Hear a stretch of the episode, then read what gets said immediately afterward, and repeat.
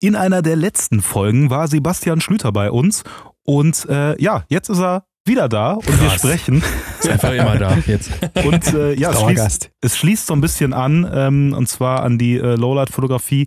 Wie kriegt man da ein Konzept rein und wie veröffentlicht man das in Form eines Scenes. Und wer äh, mehr erfahren möchte über Sebastian Schlüter zur Person, der erfährt das in der unten verlinkten Folge, mhm. die schon veröffentlicht wurde.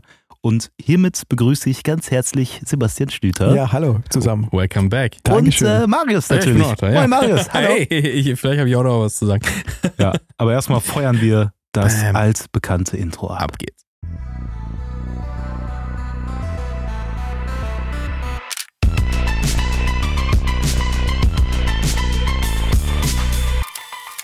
Ja, Sebastian Schlüter ist wieder bei uns, seines Zeichens äh, Fotograf. Und äh, du hast uns einiges voraus, wie wir in einer letzten Folge schon äh, erfahren haben, nämlich äh, zum einen Nachtfotografie, aber du hast nicht nur diese Fotos gemacht, nein, du hast äh, ähm, sie auch herausgebracht tatsächlich in Form von eines Scenes, wie Julian eben schon angekündigt hat. Wir arbeiten ja irgendwie noch so in unseren Köpfen an unseren eigenen Scenes, Ideen.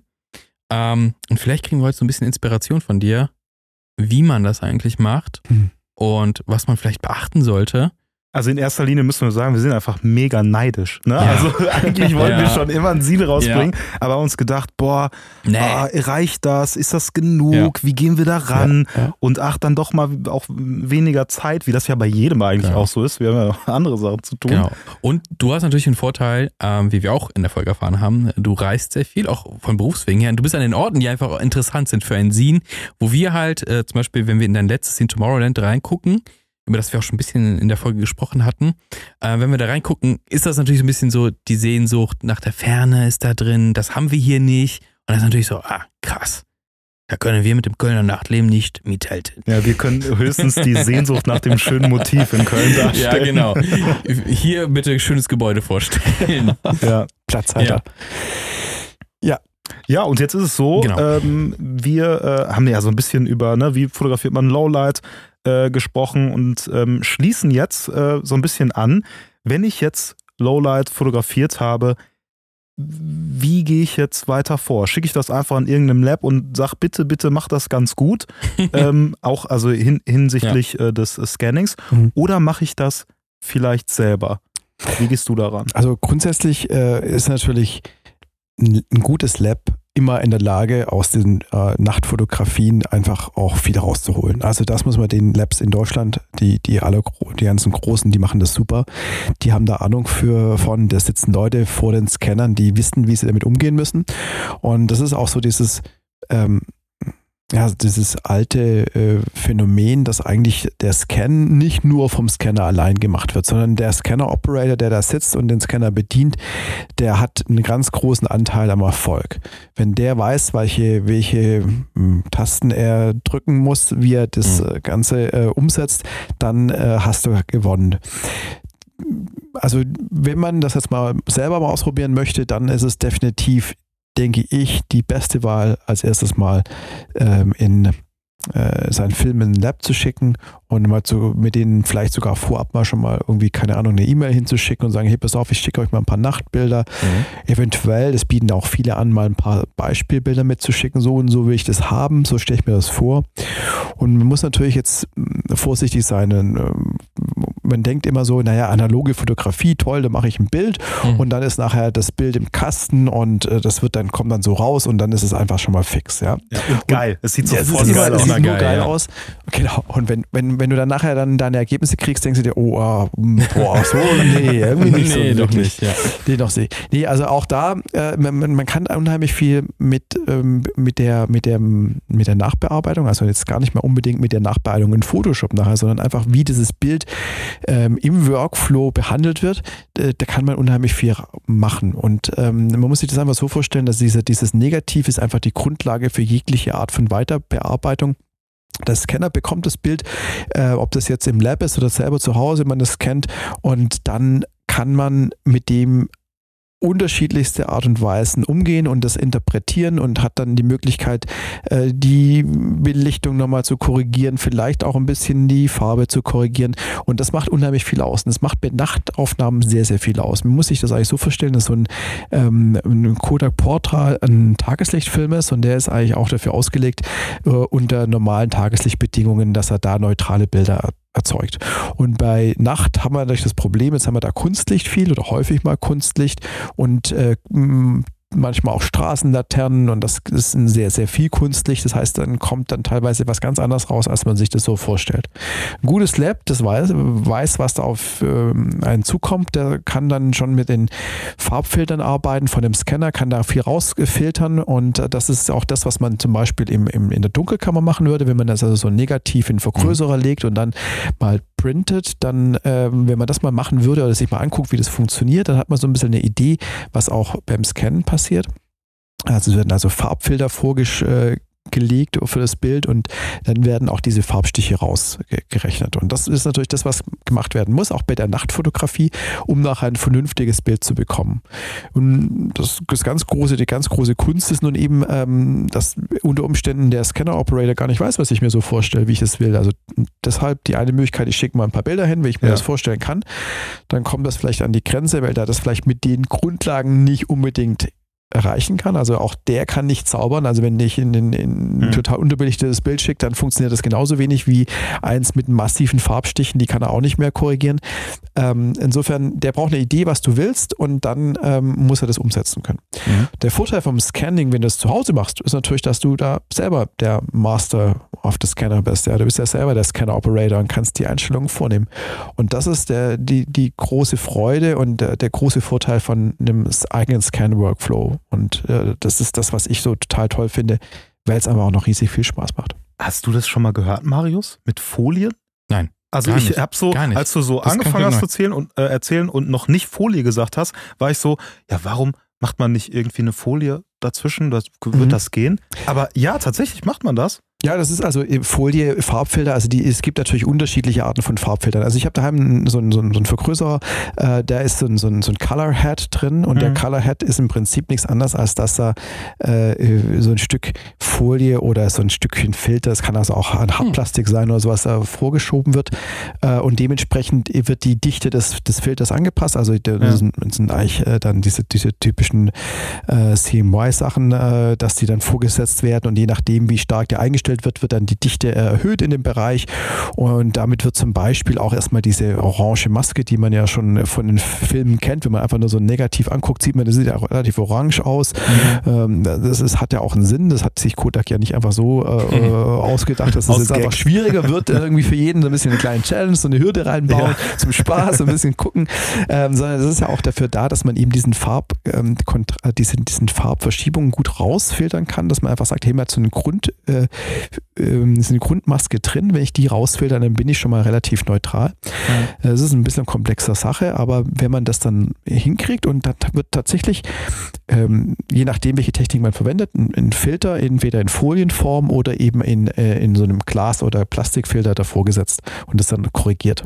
Aber geht das, äh, weißt du das zufällig auch mit den klassischen äh, Lab-Scannern, den Frontier-Scannern und so? Also da bin ich mir nicht 100% sicher. Ich hatte da mal ein Gespräch mit dem ähm, äh, Jörg Bergs vom Mein Film Lab. Der hat äh, ja ganz viele solche Scanner und kennt sich unglaublich gut aus. Und ähm, ich meine mich jetzt zu erinnern, dass er damals meinte, ja, das funktioniert da so ähnlich bin mir aber nicht mehr 100% sicher. Ja. Und der ähm, ist tatsächlich äh, natürlich eine geniale Idee zu sagen, naja gut, beim Scannen, dann machen wir einfach auch so einen Filter rein. Voll. Ich habe tatsächlich mit, mit, mit ein bisschen rumexperimentiert und habe mit diesem äh, Vergrößerer, ich habe den einfach umgedreht und habe dann die Kamera von unten dagegen gehalten und habe dann so eine Art Camera-Scanning gemacht, was auch relativ gut funktioniert und man kann da teilweise schon was rausfiltern. Ähm, hat vor- und Nachteile, ist ein relativ komplexes Thema. Hm. Äh, würde wahrscheinlich jetzt so ein bisschen hier die, die, den, den Podcast sprengen, wenn man sich da jetzt zu sehr in diese Details ver, ja. verschießt. Die Grundidee zu sagen, naja, ich, ich, ich mache mal einen Filter über das Negativ, auch beim Scannen, ist auf jeden Fall gut und kann hm. zu guten Ergebnissen führen. Äh, vielleicht noch äh, ein kleines Detail, das ist ja so ein bisschen oder spielt so äh, in die ähnliche Richtung wie, äh, dass man Film ähm, ja auch äh, trichromatisch scannen kann, ne? also mit verschiedenem genau. Licht. Ja, dass ich absolut. sage, und dass ich dann viel, viel besser, ähm, weil ich halt die ganze Dynamik in den einzelnen Farbkanälen habe, ähm, viel besser den Weißabgleich machen kann, Ganz viel genau. akkurater. Ne? Ja. Also tatsächlich ist das natürlich eine, eine tolle Idee. Also trichromatisch scannen äh, kann man natürlich auf verschiedenste Art und Weisen machen. Ich glaube auch gerade viele Movie-Filmscanner ja, äh, aus, aus dem Hollywood, die arbeiten mit diesem äh, äh, mit dieser Technik und sind natürlich extrem gut. Das sind ja auch mehr oder weniger der Standard schlechthin. Mhm. Auch extrem teuer. Ja, leider schon. Das also das kann man sich leider nicht so ins Wohnzimmer stellen. Ähm, aber das, das ist natürlich der goldene Standard. Das ist super. Das funktioniert toll. Im Endeffekt macht natürlich so ein, so ein Flachbettscanner oder sowas macht natürlich was ganz ähnliches. Er nimmt natürlich die drei Farbkanäle einzeln auf und macht dann mhm. natürlich, kann dann gute Filmscanner Scanner können teilweise sogar die ähm, sozusagen die Belichtung in den unterschiedlichen äh, Farbkanälen unterschiedlich steuern. Mhm. Da gleicht man zum Beispiel schon mal aus, dass die Dichte der äh, Farbschichten nicht immer gleich ist. Ja. Und äh, das ist so ein bisschen ein Problem im Kamerascanning tatsächlich, dass du eben ähm, diesen, diesen, diesen, diese Grundneutralität nicht so einfach reinkriegen kannst, dass du das einfach auch der, der Weißabgleich ähm, für sowas in der Kamera nicht ausgelegt ist. Auch Lightroom hat da so seine Probleme, wenn man das später invertiert. Da gibt es so ein paar andere Techniken und Tricks und man kann da ein bisschen mit äh, den richtigen Profilen arbeiten. Ähm, wenn man auch zum Beispiel seine Lichtquelle irgendwie vorher noch kalibriert, ja. gibt es auch Leute, die sich darauf spezialisiert haben. Wirklich Leute, die extrem viel Ahnung haben vor der ganzen Geschichte, viel mehr als ich. Ähm, und äh, es ist auf jeden Fall eines der vielseitigen Probleme beim Filmscan. Mhm. Du hast jetzt eben äh, Flachbrettscanner ähm, gesagt. Ähm, jetzt war ich mal auch mal so naiv am, am Anfang mit Fotos und habe also einfach auf meinen Standard-Drucker-Scan gelegt. ne, also jetzt nicht das Negative, sondern irgendwelche, ne, ne, klar. Und naja, also er hat schon mit einer Taschenlampe von oben ja, noch geleuchtet ja, ja, lassen. Ja, Guter Plan. Genau. Man muss da schon in, in, in spezielle äh, Scanner rein investieren. Julian und ich haben das jeweils für uns mal gemacht. Ja, war total ähm, doof. Warum machen wir das beide auch noch? Ja, ne? genau. Anstatt dass wir uns ähm, einfach einkaufen. Genau. Hast du da, ähm, das, das, das muss man ja auch sagen, ist es, das, die Bilder ist jetzt kein günstiges Unterfangen. Also hast du da ähm, Modelle, Erfahrungen, wo du sagst, okay, das, das kann man machen? Mhm. Oder kannst du auch dieses Gerücht bestätigen, früher waren die Scanner besser, weil sie, ähm, also meine, meine Erfahrung oder mein Wissen darüber ist so, als diese Boomzeit kam, Analogfotografie stirbt jetzt aus, jetzt wollen alle digital, haben alle gesagt, ja, ich möchte aber alles digitalisieren, was ich habe und deswegen gab es einen Markt für äh, Digitalisierung von Fotos mhm. und deswegen bessere Scanner und heute ist der Markt halt nicht mehr so da und jetzt ja. haben wir halt so ein paar Appsen, V800, 850 ähm, für 600 bis 800 Euro das mhm. Stück und die Kritiken dazu sind immer so, Ah, die sagen eine hohe DPI-Anzahl zum Beispiel an mhm. beim Scan, das kommt aber dabei nicht drum rum und es ist alles ein riesiger Pain. Ja, auch Schärfe und so, ne? Da gibt es so ein paar äh, Sachen, die man echt meistern muss. Mhm. Und das hast du ja auch getan. Ne? Also ihr, ihr, macht jetzt die Box der Pandora auf. Gell? Ihr, ihr, ihr fängt jetzt an, über, über Dinge zu philosophieren, ja. mit denen ich mich jetzt echt schon lange auseinandersetze. Und ähm, also erstens möchte ich Nummer eins vorab schicken, ich bin da absolut kein wirklicher Experte drin. Was ich da jetzt erzähle, das ist meine Erfahrung, ja. die ich jetzt über wirklich einige Jahre mit Scanning mhm. gemacht habe. Also eine Anwendererfahrung. Mhm. Äh, keine, ich habe die Dinger nicht konstruiert. Ich misse es auch teilweise viel zu hoch in der Mathematik und in der Physik, was da wirklich alles passiert. ja. ähm, ich ich sage es jetzt einfach mal, was ich jetzt weiß aus meiner Sicht als Anwender. Mhm. Und äh, du hast jetzt da ganz, ganz viele Wahrheiten gesagt und die sind auch alle richtig so. Und es ist leider so, dass der Scannermarkt an sich leider total überschaubar ist, was mhm. an neuen Scannern rauskommt. Vernünftige Produkte von Epson, vielleicht noch so von ein paar Nischenanbietern, Plustech, Optis, mhm. weiß gerade gar nicht, wie die heißen. Ja, da. Opt, Opt, Opti, ja. Optitech, keine Ahnung, ich da gibt es noch so. so ein paar, die sind dann irgendwie, werden die in anderen Regionen der Welt anders vermarktet oder einem mhm. ähnlichen Namen. Und auf jeden Fall äh, sind das ähm, sehr, sehr überschaubar. Mhm. Ähm, leider ist, kommt auch nichts Neues auf den Markt. Ich glaube, es ist ein Riesenfehler von den, von den Firmen. Die könnten damit massiv was äh, verdienen. Mhm. Äh, man muss dazu sagen, äh, wir hatten es in der letzten Podcast-Folge mal ganz kurz angesprochen. Es gibt natürlich eine tolle Möglichkeit, wie man jetzt heutzutage scannt, indem man einfach seine Kamera nimmt. Mhm. Und mit dem richtigen Setup und dem richtigen oh, yes. Licht und mit dem richtigen Negativhalter mhm. kann man unheimlich viel rausholen. Und das ist einfach ein super System was ich auch wirklich jedem, der sich mit Kamerascanning oder mit, mit Scanning an sich irgendwie auseinandersetzen will, vielleicht empfehlen würde. Das ist halt deswegen schon schön, weil man eben so eine mhm. digitale Kamera meistens oder viele daheim haben oder kennen jemanden, mhm. wo sie sich leihen können. Mein Beileid an der Stelle. Ja. Voraussetzung ist, dass man ein Makroobjektiv dabei hat. Also man bräuchte ein Makroobjektiv oder man muss sich andersweitig zu helfen wissen, indem man zum Beispiel einen Zwischenring, Zwischenring benutzt. Ja. Zwischenring oder Umkehrringe würde auch funktionieren. Das hat aber immer mhm. gleich noch ein paar Nachteile mit sich. Also ja. wenn man damit anfängt, am Anfang ist es, kann man schnell einigermaßen gute Ergebnisse mhm. erzielen. Aber wie es halt mit so Systemen ist, wenn man dann ein bisschen besser werden will, dann wird es gleich ja. teurer und wenn man dann richtig gut werden will, wird es richtig teuer mhm. und dann wird man auch da schnell viel Geld mhm. los. So ein, so ein, Scanner, wenn man jetzt sagt, geht jetzt Richtung Apps, da gibt es diesen V800, 850 und auch den V600, das sind alles ganz ordentliche Geräte, die ähm, auch gute Ergebnisse liefern, mhm. definitiv. Ähm, klar, die haben äh, ihre Marketing-Gags, wieso sie die, äh, die äh, Pixelzahl, äh, die DPI-Zahl, die sie liefern, total nach oben drehen und das tatsächlich gar nicht unbedingt liefern können.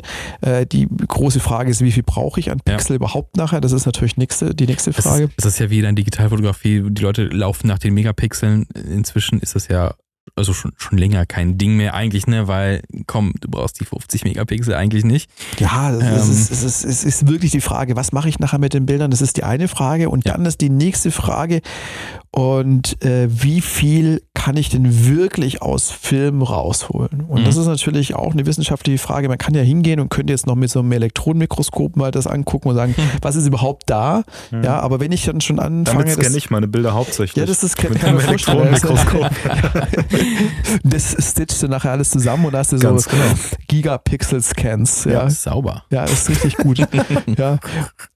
ja, wenn du das so anpackst, dann, äh, dann, dann, dann kommst du natürlich irgendwann einfach an die physikalischen Grenzen. Ja. ja.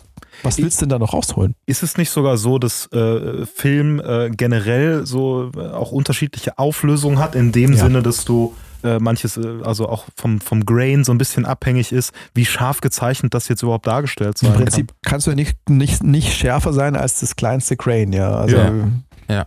Ja, gab es irgendwie mal als das im Kino so anfing, mit welcher Auflösung, da gab es so, ja, aber Film ist immer noch, wenn man es auf Pixel rechnen würde, immer noch schärfer. Mhm. Das war immer so das Gegenargument gegen äh, Film, also Digitalfilm. Mhm. Äh, so, ja, schön, aber trotzdem bleibt äh, was auf normal richtigen Film gedreht von irgendwie bei 4K oder noch irgendwie höher. Keine Ahnung, ich weiß das nicht mehr, was, was da für Zahlen rumgeworfen sind.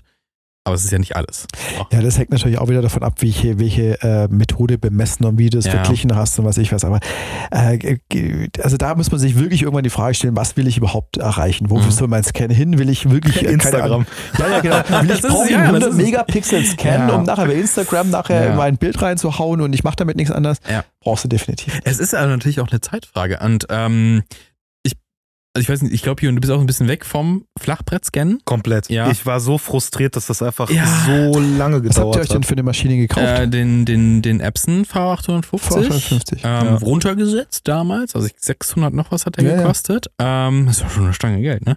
Ähm, was mich immer so ein bisschen genervt hat, ist natürlich der endlose Staub. Ja. Du kannst da mit dem Blasebike, mit den, mit den, mit, mit Mikro, Mikrofasertuch rüberwischen. Es ist immer was drauf. Und wenn mhm. du schwarz-weiß scannst, funktioniert ja auch dieser Infrarotabtastung nicht mehr. Das, ne, es gibt ja eine automatische Stauberkennung in den Geräten. Und selbst mit. Und die interpretiert halt auch so manchmal richtigen Blödsinn rein. Und für mich war immer so, was kommt denn da gerade in der Software an? Und dann war das, ähm, es gibt ja Silverlight, nee, Silverfast heißt es, Silverfast, die Software. Ja. Ähm, oder Negative die, Film Lab Pro genau, oder, oder, die eigene Epson gab es auch noch, die eigene Epson. Ähm, genau, wo man auch direkt Scan, genau. Epson Scan. Und ViewScan gibt es noch genau. hier aus, von Hamrick, weiß ich was, Software. Und ich, ich, ich war immer, das ist jetzt auch wieder eine persönliche Sache, dass es nicht schlecht ist, aber ich war immer so, du musst in diesem Silverfast so viel rumfrickeln mhm. und das, das war mir zu, das ist nicht das, der Fotoprozess, das, das, den ich mag am Fotografieren. Ja. deswegen habe ich so, ich lasse das Lab das, den Scan machen. Ich vertraue ja. dem Lab dann.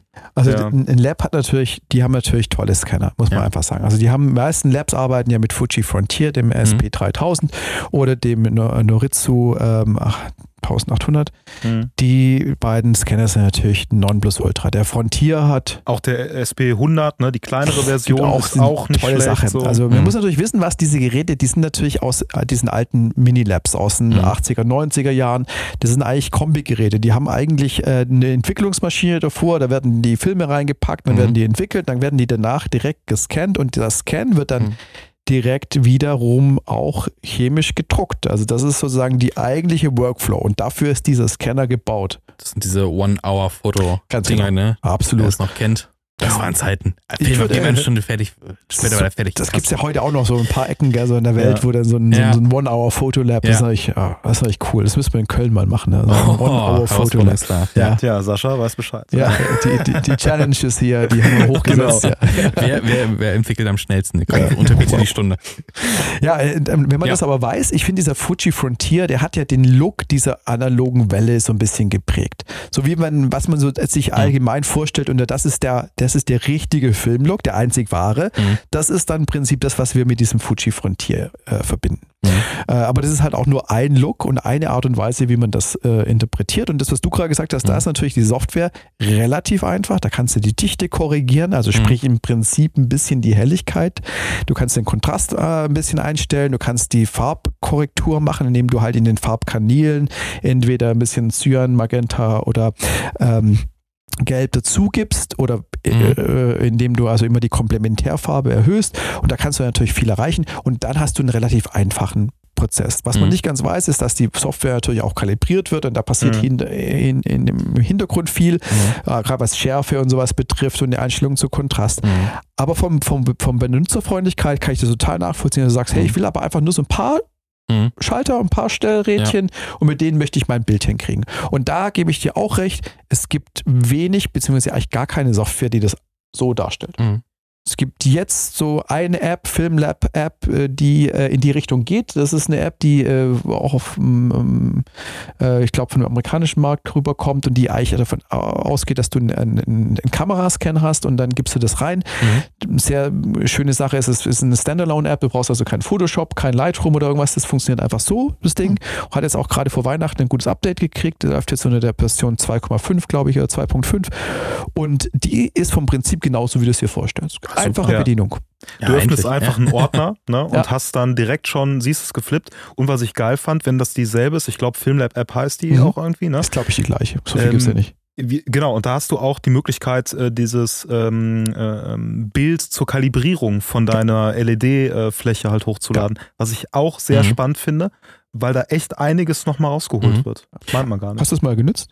Ich habe es auch benutzt. Also ich fand es äh, insgesamt ähm, dann doch ein bisschen äh, aufwendig so von der von der Zeit her, die mhm. es dann äh, doch doch brauchte und irgendwie, äh, wenn ich so Einstellungen noch gemacht habe, ich bin, wenn ich Repro-Scans mache, absoluter Fan von äh, Negative Film Lab Pro. Ja. Ähm, weil ich da auch so ein bisschen Workflow habe und weiß, äh, wie ich so den Stil erreiche, den ich äh, haben möchte. Mhm. Aber ähm, letztlich bin ich absolut auch Freund davon, das mal auszuprobieren. Auch Bilder, die man mal editiert hat, auch mal in eine andere ähm, äh, Lab-Software quasi reinzupacken, um zu schauen, was ist denn ja, da so noch absolut, drin. Ja. Ne? Und allein schon, wenn man das so sieht, dass die Software so viel Unterschied ausmacht, nachher auch im ja. Look, dann ist eigentlich wieder dieses, diese Geschichte von dem einen Filmlook eigentlich schon wieder obsolet. Ja, genau. Das hängt einfach genau. an den Geräten, die man benutzt, um dem, dem Workflow äh, voranzukommen. Und dann sieht man, dass es einfach so unterschiedliche Varianten gibt. Ja, und dieses davon bearbeiten. Ja, ey, wenn schon alleine die ja. äh, Wahl der, der Software schon eine Bearbeitung ist, ja. rigoros. Ja, es, es, gibt ja, diese ganzen krassen Vergleiche. Gleicher-Scanner, du hast dann die Epson-Software benutzt oder dann sieht so unterschiedlich aus. Und du kannst ja eigentlich bei, bei, bei Surfast auch einstellen, welcher Film das eigentlich ja. ist. Und dann oh Gott, passt ja. er den Look hier auch irgendwie an. So, oh, ganz ja. schlimm, ganz schlimm. Ey, das habe ich mal gemacht, eine Zeit lang, ne? Hier Film äh, auch wirklich angepasst. Das sah also ich weiß nicht, vielleicht habe ich was falsch gemacht, aber das ja, sah, weiß ich nicht. Das, das ist schon so übel aus immer.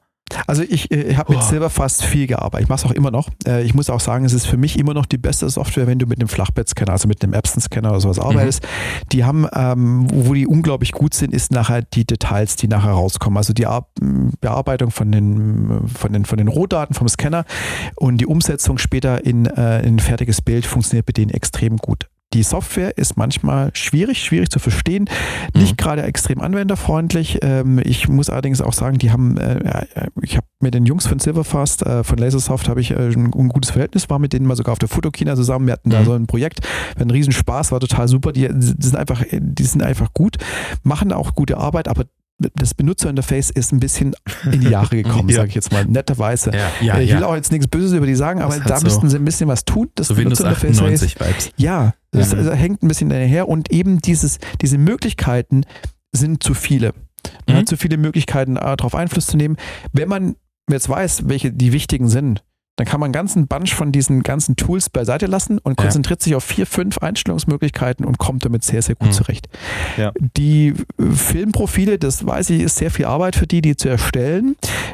Geht in die Richtung, dass sie sich sagen, naja, ähm, wir wollen ja eigentlich, dass die Szene, die Farben aus der Szene möglichst original so übertragen werden. Und deswegen mhm. wird viel rauskorrigiert aus dem, wie der Film das dann aufgenommen hat und wird dann in das endgültige Bild wieder umgerechnet. Das ist schwierig und teilweise funktioniert das nicht mhm. so, wie man sich das vielleicht wünschen würde. Ich muss auch allgemein sagen, es gibt so viele theoretische Ansätze zum Filmscannen. Ähm, und viele sind vielleicht in der Mathematik und in der, in, mhm. in, in, der, auch in der Physik richtig, aber sie liefern halt nicht das Ergebnis, wie man ja. sich wünscht. Ja, ich, und man muss auch irgendwie am Ball bleiben. Ich hatte das nach, äh, einem halben Jahr oder länger, habe ich diesen Scanner nochmal rausgeholt und wollte negative scannen. Und so, warum invertiert der nicht? Warum invertiert er diese Bilder alle nicht? Aber das eigentlich automatisch macht. Mhm. Ähm, und dann habe ich einfach diesen blöden Lichtschacht nicht rausgezogen beim Scanner. Ah, ja, ja. Er einfach ja. die blöde Platte vor und er konnte halt nicht durchleuchten. So, ja, oh Gott, das ist dumm, ey. Classic, ja. Das ist richtig dumm. Ja, aber das ist, das ist echt äh, oft so, ne? Dass, mhm. wenn man dann wieder damit anfängt, das ist halt nicht so benutzerfreundlich, dass es dich wieder dann empfängt und sagt, hier, ne, mach jetzt und, hier. Und alles kannst du halt auch nicht scannen. Also ich habe auch natürlich Polaroids äh, gescannt, das hat auch ganz gut funktioniert, aber dann hast du halt immer das Problem, es könnten Newton-Ringe auftreten ja. und das ist halt auch, weil die reflektieren das halt und das ist auch nicht dafür gemacht. Ich war ganz zufrieden mit den äh, ja. Sachen. Da war, so, deswegen würde ich noch behalten, weil ja. der kann das ganz gut für meine Verhältnisse, wenn ich es äh, vielleicht digitalisiert haben will. Ja. Ähm, aber ansonsten dauert dieser Prozess, wenn du die wirklich in einer hohen Auflösung scannen willst, das dauert schon lange. Ja. Das dauert schon lange. Und wenn die schlecht geschnitten sind, deine äh, Bilder, ja. äh, deine, deine Negative, äh, und da musst du halt auch mehrfach einlegen, immer in Stauben und sowas. Und das ist der Prozess. Respekt, wer es macht. Hm. Ja. Also. Und äh, denk an Mittelformat, ne? Also Mittelformat. Ja, noch äh, länger. ja also ich habe, äh, wenn du jetzt 35 äh, mm Repo-Scan machst, so, das, da habe ich sehr gute Erfahrungen gemacht mhm. und äh, das ist auch meine Lieblings- Lieblingsart, habe da meinen Workflow, so mhm. Lichtabblocker und alles, dass es wirklich sehr schön funktioniert. Mit Mittelformat kriege ich das nicht so gut hin. Mhm. Und Mittelformat oder was weiß ich, Großformat und der, dergleichen, da ist natürlich mhm. äh, schöner dann, ja. ne, so einen Scanner auch noch im Portfolio zu haben. Ganz genau. Ja. Also das ist das Ding. Du, es gibt immer wieder so Vorteile, die funktionieren. Beim, beim kleinen Bild funktionieren die schön, der, mhm. der, der ist der Epson nicht so gut, da ist einfach mhm. die Auflösung nicht gut genug. Ähm, das ist halt auch kein Filmscanner. Du hast immer noch das Problem, dass auch immer noch Glas dazwischen liegt. Das heißt, so Probleme ja. wie, wie wie Newton-Ringe und sowas hast, du, dann brauchst du den richtigen Filmhalter. Und dafür ist dann bei, bei Kleinbild ist, der ist so, so, so ein Repro-Scan, so ein cooles Wort, das habe ich noch nicht so gekannt, das finde ich super, das werde ich so übernehmen. Finde ich total klasse. Äh, Repro-Scan ja. finde ich super, das, da ist der perfekt für, da ist da noch kein Glas mhm. dazwischen, das ist natürlich auch nochmal ja. gut. Äh, also im Prinzip hast du in diesem Anwenderbereich ganz viele Optionen und es gibt nicht diese eine Lösung, die für alle ja. Anwendungsfälle gut funktionieren. Ja, doch, eine gibt es. Und zwar, man lädt sich aus dem App Store vom iPhone so eine App runter oh und dann, nee, mit dem Filter von Cinestill auf Instagram. Ach, stimmt, ja. Da funktioniert das alles ist super. Das ist super. okay, Quatsch beiseite. Und Leica soll jetzt ja auch, glaube ich, noch was rausbringen. Ja. So, ja. genau. Dann kannst du in deinem, in deinem Porsche, machst das Handschuhfach auf, dann kommt der Scanner raus, dann kannst du in Leica rein und entwickelt und alles Deswegen das ist auch der Motor hinten mit vorne der Entwickler ist. Leica, Leica kann sich gerne selber rausbringen. Das okay. Gut, ja. aber äh, ich, ich, ich, ich, also ich persönlich würde empfehlen, also ich glaube auch, dass es für viele Leute hat, was Meditatives hat, mit so einem Flachbrettscanner zu ja. arbeiten, ne, mal zu machen. Ich glaube, das ist durchaus. durchaus. Ja, viel Meditation, ja. weil es einfach so lange dauert. Ja, ne? aber äh, ich, ich würde empfehlen, einfach so ein Ding auch auf dem Gebrauchtmarkt zu suchen, weil es ist schon hart teuer, aber der kriegst du gebraucht, auch im guten Zustand. Kriegst du? Ich glaube ah, schon. Ja. Ich hätte so ein bisschen Angst, äh, äh wie es halt aussieht. drauf sind. Ja, das nicht, aber so Staub, weißt du, dass da drin vielleicht irgendwie. Also äh, ja, wir haben Staub. Hast du nicht Staub unterm Glas gehabt? Ja, ein bisschen. Aufmachen, Kann ich aufmachen. Ja, ja. Also du, du, kannst bei diesen Scannern ähm, viel machen. Das ist nicht so, dass die Dinger alle so gebaut sind, du kannst da nicht ran.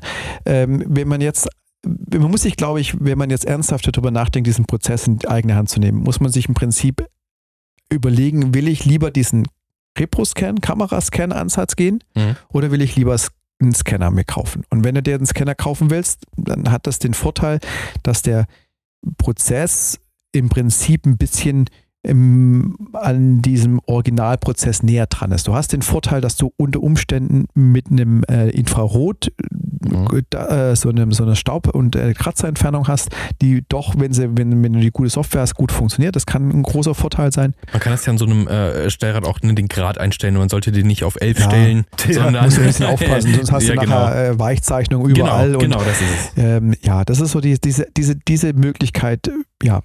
Viele schwören drauf, äh, äh, auch in der Scanner-Szene, die sagen, die, die Farbkorrekturen sind viel besser.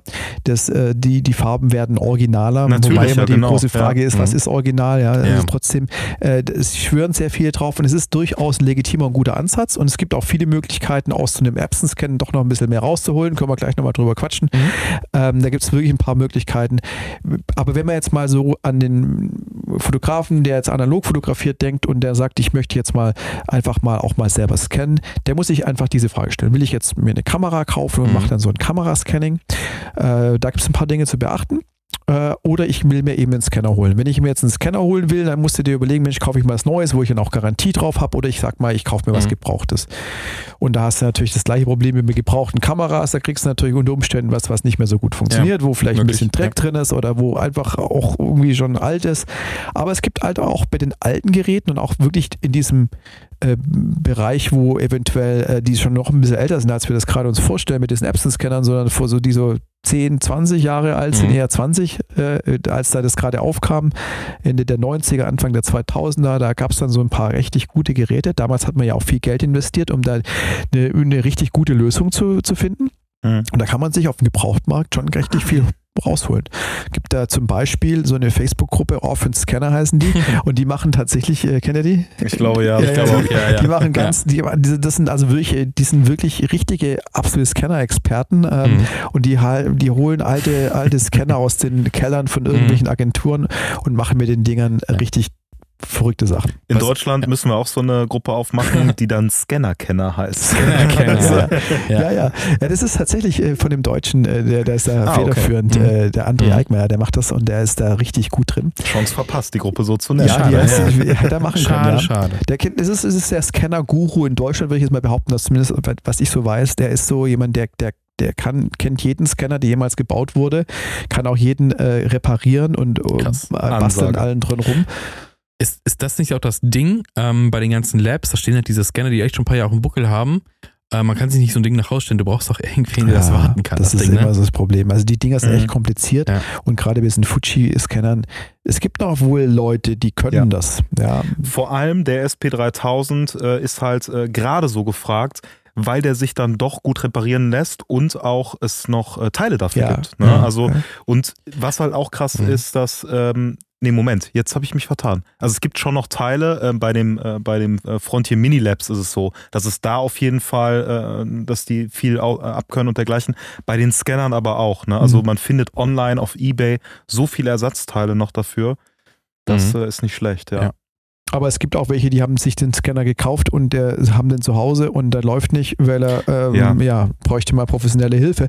Und die sind dann verzweifelt und sagen, ich brauche irgendjemanden, der mir das Ding repariert und haben da ja. viel Geld investiert. Die haben auch entsprechend auch die alte Software noch, ne? wenn ich Oh, das Software. läuft sicher auf äh, Windows 98 oder Ja, ja, du ja. musst auf jeden Fall emulieren oder dir noch eine alte Lizenz gönnen. Oder einen alten Computer holen. Ja. Vor allem musst du, das ist auch ein großes Problem, was, äh, also das Schöne ist, in der, in der Lab-Community äh, wird ja viel geteilt, viel Wissen ausgetauscht, äh, vielleicht nicht überall, aber da, wo ich es mitbekommen habe. Und äh, manchmal ist es so, dass du die Software auch gar nicht kriegst. Mhm. Also, wo holst stimmt, du die her? Stimmt. Und dann äh, ist es tatsächlich so, dass manche Labs die untereinander teilen und sagen, ey, ich will mir gerne diesen Scanner holen. Äh, Software gibt es nicht und mhm. äh, Hersteller gibt die auch nicht raus. Ja. Aber ich weiß, du hast die. Ja. und ist, äh, ja, es ist ja also generell Software. Ich meine, Silverfast, wenn du es kaufst, ist auch ultra ja. teuer, glaube ich. Das ist also irgendwas hohes, dreistelliges. Mhm. Und ja, bei mir war es dabei. Ja, die sind mal dabei. Das ist das gut. Kauf dir einen Scanner, weil der ist fast so teuer wie die Software. Ja. Und dann ist es schon dabei. äh, was man bei den Scanner aber nicht vergessen habe, also wie, ich rede ja von den Appsen, wie groß dieses Ding ist. Also das ist nicht so dein kleiner Hausscanner, sondern der, der ist schon, der ist nicht riesig, aber der, der nimmt schon Platz weg. Also so eine kleine Kölner Wohnung brauchst guck du Platz SP, auf deinem Schreibtisch. Ja, an. guck den SP3000 an. Also da ja, aber die stellst du nicht nach Hause. Ja klar, aber die stellst du dann eigentlich nicht nach Hause als Anfänger, ne? Das ist halt mhm. das Ding. Ich denke eher so ein Epson-Ding ist eher so, wenn du drüber nachdenkst, okay, ich bin im Game und ich will was zu Hause hinstellen, bist du eher da. Aber weil die Dinger kriegst du neu, ne? Ist tatsächlich relativ. Ja. Also ich habe jetzt ja. äh, mir. Du hast mehr so, Platz als wir wahrscheinlich. Vielleicht schon, ja genau. Ich habe da tatsächlich also, also einen so einen kleinen Raum, wo ich dann so meine, mein Equipment habe. Und mhm. ich habe mir tatsächlich äh, so, so, so einen Vintage-Scanner mal zugelegt und habe mir da so ein, äh, das ist ein Cytex ähm, Smart 340 und das Ding ist, das wiegt 80 Kilo. Oh. Also kannst du kaum zu zweit ja, gut, tragen. Dann ist der Epson brauchst, Ja, da ist der Epson klein. Ja. Aber äh, das Ding ist natürlich einfach nur an sich einfach nur schon cool, weil es so ein verrücktes Teil ist ist. Ja. Mhm. Das ist so absolut der Nostalgie-Hype und Retro Digital und was ich was. Also mhm. da, das ist schon ein bisschen verrückt. Aber es läuft doch. Der läuft und der läuft mit einem eigenen Rechner mhm. und der macht auch tolle Ergebnisse. Der macht zum Beispiel ähm, sehr, sehr gute Scans, auch von der Farbkorrektur. Ähm, aber man merkt ihm an, dass er von der Technik einfach alt ist. Ja? Mhm. Also die Scans sind nicht so clean wie jetzt von dem Epson-Scan, der moderner mhm. ist. Äh, es ist auch nur nativ mit 12-Bit intern und nicht mit 14 oder 16-Bit. naja, nur. Ne? Ja, also ja, nur, so ja, im Vergleich mhm. zu 8-Bit. Ja, total. Ne? Das macht auch einen großen Unterschied. Und er gibt leider nur 8-Bit aus. Also man kann nicht ah. diese 12-Bit direkt irgendwie in den TIFF speichern. Das ist leider ein bisschen schade. Aber der, die Scans sind eigentlich so toll, dass man dann nachher nicht noch 8-Bit, äh, mit 16-Bit oder sowas braucht, sondern dass man mit den 8-Bit gut arbeiten kann. Ja.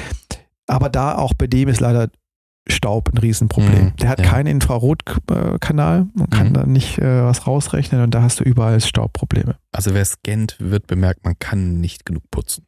Ja, also wirklich, also, ach, das stimmt. Ich mach's den auf und es weht ein Staubkran drauf, direkt. Ja, Überall. also was, was Repo äh, anging irgendwie, ne, du packst deinen Film raus und äh, einfach direkt äh, irgendwie in die, ähm, wie heißt es denn, in die Film, äh, in den Filmholder. Filmholder ja, genau. Mhm. Und äh, da hatte ich echt äh, so gut wie gar keine Staubprobleme. Mhm. Der große Vorteil bei dem Repro-Scanning ist eben, dass du da die, die Glasflächen fehlen. Ja. Das, das Staub hängt an diesem Glas fest ja. und da setzt Statik sich darauf. Ist, die Statik, Statik ist das Problem. Problem. Ja. Und wenn du den Film ordentlich behandelst, dann äh, sammelt der natürlich auch Staub an, aber wenn ja. du den ordentlich behandelst, dann ist es halt gering. Wenn du ziehst ihn aus dem Sleeve raus, aus der Hülle und dann machst du ihn da rein, fotografierst ihn ab und dann ist es erledigt. Mhm. Also da hast du zwar den Nachteil, dass du nicht Infrarotkanal hast, den du da benutzen mhm. kannst, um das automatisch rauszurechnen, aber du hast eben den Vorteil, dass du diese Glasflächen nicht hast. Und das macht schon viel aus. Was würdest du sagen, ist denn dein äh, Lieblingsscan-Verfahren? Du sagst, du hast da so einen mhm. Raum, da stehen 100 Scanner ja, ja. und du wechselst die alle durch, wie du lust, oh Mann, ey, lustig ich, bist. Oder? Ich, ich, hätte so gern ein Scan-Verfahren, was ich absolut äh, am besten finde. Und ich muss ehrlich sagen, ich finde immer eins toll und dann mag ich dann, das ist total schön ist und ich habe das dann äh, verfeinert und dann kommt wieder irgendein Negativ und dann denke ich mir, oh Mann, hey, da passt es aber jetzt doch wieder nicht. Ja. Oder, ich, oder ich will dann wieder was Neues ausprobieren. Also ich habe gerade nicht dieses eine Verfahren, wo ich sage, das ist überragend über allen. Mhm. Aber ähm, ist es so, dass du also ähm, dann einfach mit mehreren Scannern das scannst und dann sagst, okay, für diese Situation oder hast du schon so ein Gefühl, wo du sagst, bei der Art von Film, bei der Art mhm. von Motiv, äh, Belichtung, whatever, würde ich äh, den Scanner ja, nehmen oder also den? Ein bisschen habe ich mir das, du kannst das vorher schon erkennen und dann probierst du es mal aus. Und äh, je nachdem, was du halt so möchtest, auch mit ähm, äh, willst du zum Beispiel den, den, den, den, die Filmborder mit scannen. Ja? Mhm. Wenn das, das, so der, der, das ist ja so ein Instagram-Ding, das gefällt ja, ja ganz vielen und es kommt auch richtig cool raus. Ja. Äh, wenn du das machen willst, dann ist zum Beispiel, geht es bei manchen Filmhaltern einfach nicht, weil die dann schon, die brauchen diese Fläche, um einfach den, den Film plan zu halten. Genau, da geht es nicht. Ähm, dann hast du gerade mit dem Format so eine Geschichte. Also du sagst ja zum Beispiel zu Recht, 35 mm geht super mit dem ähm, Kamera-Abscannen. Bei Mittelformat ist schon schwieriger. Äh, hört sich komisch an, denkt man sich ja so ein größeres Negativ, aber es ist natürlich klar, weil du hast meistens ein anderes Format, es passt nicht direkt auf den Sensor. Wölbungen und dergleichen, ja, es ist also Licht, wirklich, dass man mehr abblocken muss und ähm, so. Und die Halter sind meistens nicht so gut, die du dafür hast. Äh, es ist einfach ein bisschen mehr Herausforderung.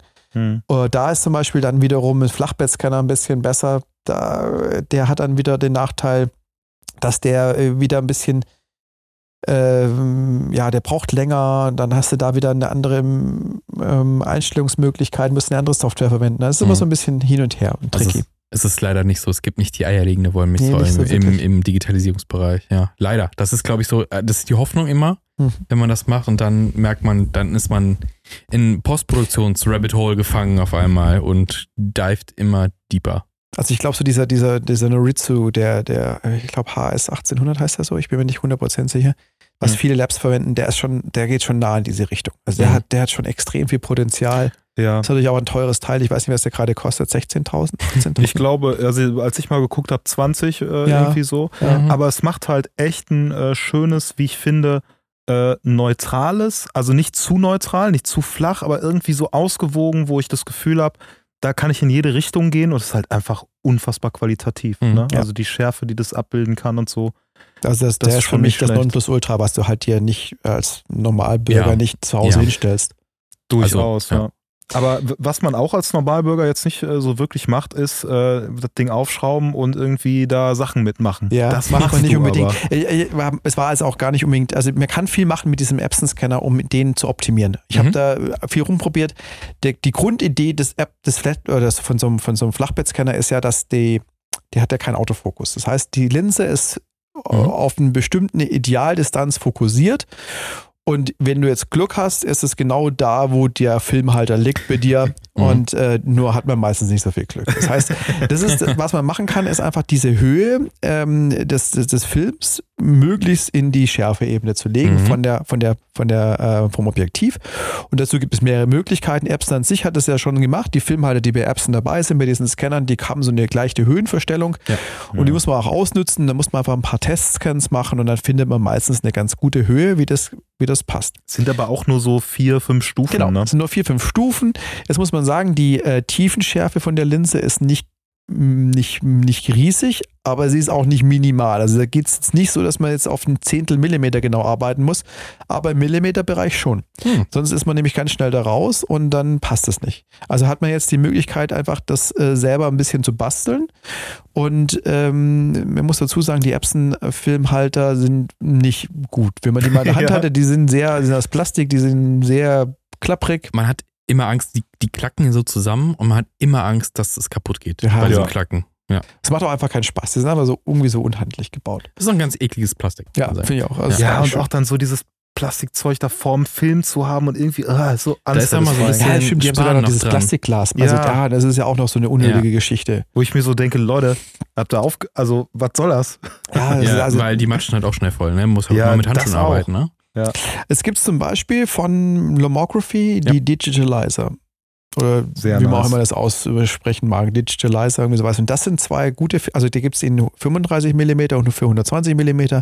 Und das sind meiner Meinung nach die Filmhalter auf dem Markt, die wirklich was taugen. Mhm.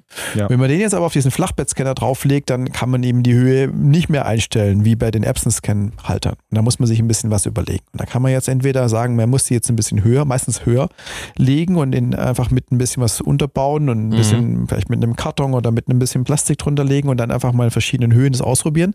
Das ist die Lösung, die am einfachsten ist und die aber zu super, super guten Ergebnissen mhm. führt. Also man kann da wirklich im Bereich Details viel rausholen. Das, das, das ist ja auch so die Lösung, wenn man mit so einem Epson ähm, die Polaroid-Zeit scannt, mhm. dass man sie eigentlich nicht flach auf die Scheibe legt, genau. wegen der dass man sie auch aus, aus Pappe einfach fast eine Halterung selber baut. Genau. Ja. Wo die quasi ne, ausschneidet oder ein bisschen da drauf klebt, wirklich, mhm. mit so einem Tesastreifen, dass die auch wieder abgehen, dass man die dann ein bisschen erhöht hat. Ja, dass genau. du die nicht direkt die, äh, das, die Glasfläche berühren. Genau, genau. Ja, das ist der, der Trick, um den, äh, die Newtonringe zu vermeiden. Dann wäre nämlich das Problem halt wieder, ähm, wenn dein, dein Schärfepunkt von dem Scanner nicht richtig liegt, dann hast du das Problem mit dem Polaroid-Scan, nämlich so, dann werden sie nicht scharf, aber mhm. kannst du dir aussuchen, was du gerne hättest.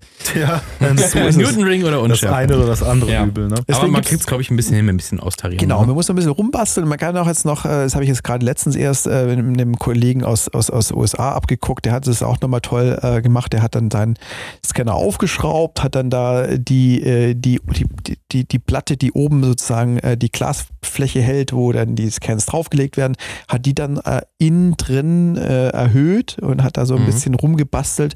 Und was natürlich der Vorteil da ist, dass du einfach immer mit der Höhe arbeiten kannst, die dein, äh, dein, mhm. dein Scanner hat und du musst dann nicht mehr rummachen mit irgendwelchen Unterlagen oder sowas. Das ist hm. eine ganz, ganz smarte Geschichte, funktioniert auch super. Ähm, der hat sogar noch, geht noch ein bisschen weiter, der legt dann sogar tatsächlich die, die Filme direkt auf die Glasfläche. Mhm und hat noch ein Newton-Glas, was er oben drauf legt, mhm. damit der Film flach bleibt. Ja. Und das hat bei mir teilweise gut funktioniert und teilweise halt auch gar nicht funktioniert. Also da äh, kriege ich halt dann doch wieder leider Newton-Ringe, sonst wäre das nämlich mhm. eine super Geschichte. Gibt es da, ähm, ich das so lange nicht mehr benutzt, aber normalerweise erkennt ja die Software, wo das Bild liegt. Ne? Also mhm. dann scannt er halt nicht mehr die Rahmen mit, sondern mhm. weiß, erkennt das Funktioniert das dann auch noch?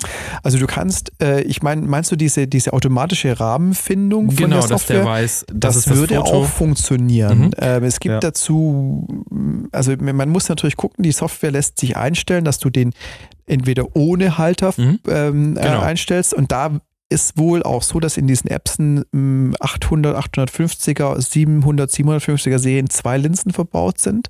Und je nachdem, welche Einstellung du nimmst, äh, gibt es die bessere oder schlechtere Linse. Ah. Die eine ist eher auf diese Aufsichtvorlagen äh, äh, kalibriert und die andere ist für diese Durchlichtvorlagen.